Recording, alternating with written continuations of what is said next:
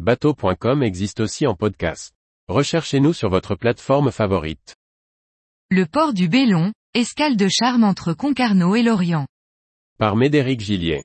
En remontant la rivière du Bélon sur un ou deux milles, on tombe sur un petit port de plaisance et de pêche qui n'est pas l'escale la plus connue de Bretagne Sud, mais assurément l'une des plus pittoresques. Encore faut-il la mériter. À l'entrée du Bélon, se dresse une barre de sable qui limite son accès à certaines plages horaires. Une fois la barre passée, à vous les délicieuses huîtres, les paysages enchanteurs et une nuit calme assurée à l'embossage.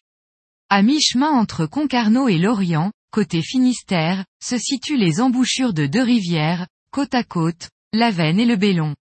Ces deux rivières ont une caractéristique commune, le courant qui s'en échappe, se heurtant à celui des marées, soulève une barre à l'entrée, qui se déplace de manière peu prévisible, la carte du CHOM indique elle-même, fond variable, à l'entrée. Si la barre du Bélon, moins connue que la barre d'Etel, est loin d'être un obstacle insurmontable, elle nécessite de préparer rigoureusement sa navigation pour y rentrer.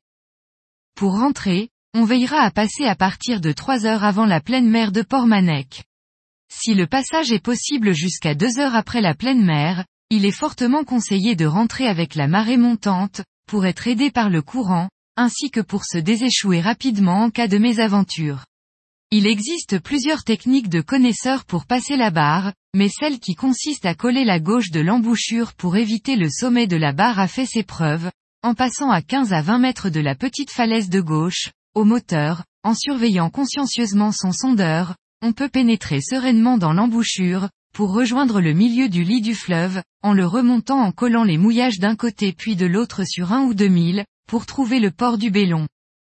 Attention, une forte houle de sud-ouest pourra créer une situation où les vagues déferlent sur la barre et y rendent la navigation dangereuse, elle est donc un critère suffisant pour reporter son escale. À gauche avant de rentrer dans le port, on remarque trois grosses tonnes avec écrit, visiteurs, elles peuvent servir pour les grands tirants d'eau ou si toutes les places aux bouées visiteurs sont déjà prises. Ces fameuses bouées sont présentes au milieu du port, juste après les quelques bateaux de pêche amarrés. Les bouées sont par deux par couleur, et reconnaissables à leur V, rouge dessiné dessus. Pour visiteurs, il s'agit d'embossage. On s'amarre à l'une à l'avant, et l'autre à l'arrière, elles permettent de fixer le bateau pour qu'il ne se retourne pas, à la renverse du courant. Lorsque la saison bat son plein, il est fréquent de tomber sur un employé du port qui vient chaleureusement vous aider à passer vos haussières dans les bouées à l'aide de son semi-rigide. C'est d'ailleurs en plein été que le port possède un avantage très intéressant par rapport au port du coin, il y a toujours de la place. Sa notoriété étant plus petite, et son accès un peu plus difficile du fait de la barre, il est moins occupé. Alors que les ports de Groix et de Belle-Île sont pleins à craquer à 17 heures, qu'on peine à trouver une place au mouillage au Glénan au milieu des centaines de vacanciers estivaux, on vient trouver un petit coin de paix en plein mois de juillet, août au Bélon, où l'on n'est facilement que quatre ou cinq bateaux visiteurs à y passer la nuit. Le prix y est d'ailleurs très correct, et les sanitaires, rive gauche, sont bien entretenus. Ce qui fait la renommée du Bélon, c'est son activité ostréicole. On y trouve une variété spécifique, les huîtres du Bélon, plates et rondes, ont un goût délicat de noisette, différent des huîtres creuses habituelles. Pour les déguster, deux enseignes de choix. La première possède une certaine réputation chez les locaux, chez Jackie. Ce restaurant vous permettra de déguster les plates du Bélon ainsi qu'une large collection de fruits de mer au bord des viviers, en admirant le paysage somptueux du Bélon.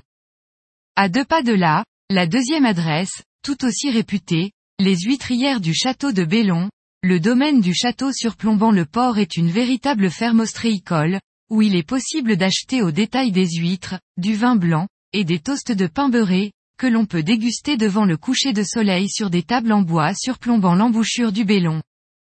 Les terrasses des deux enseignes représentent un point de vue somptueux qui, à lui seul, vaut le détour au Bélon, alors rajoutez à ça une petite dégustation de fruits de mer.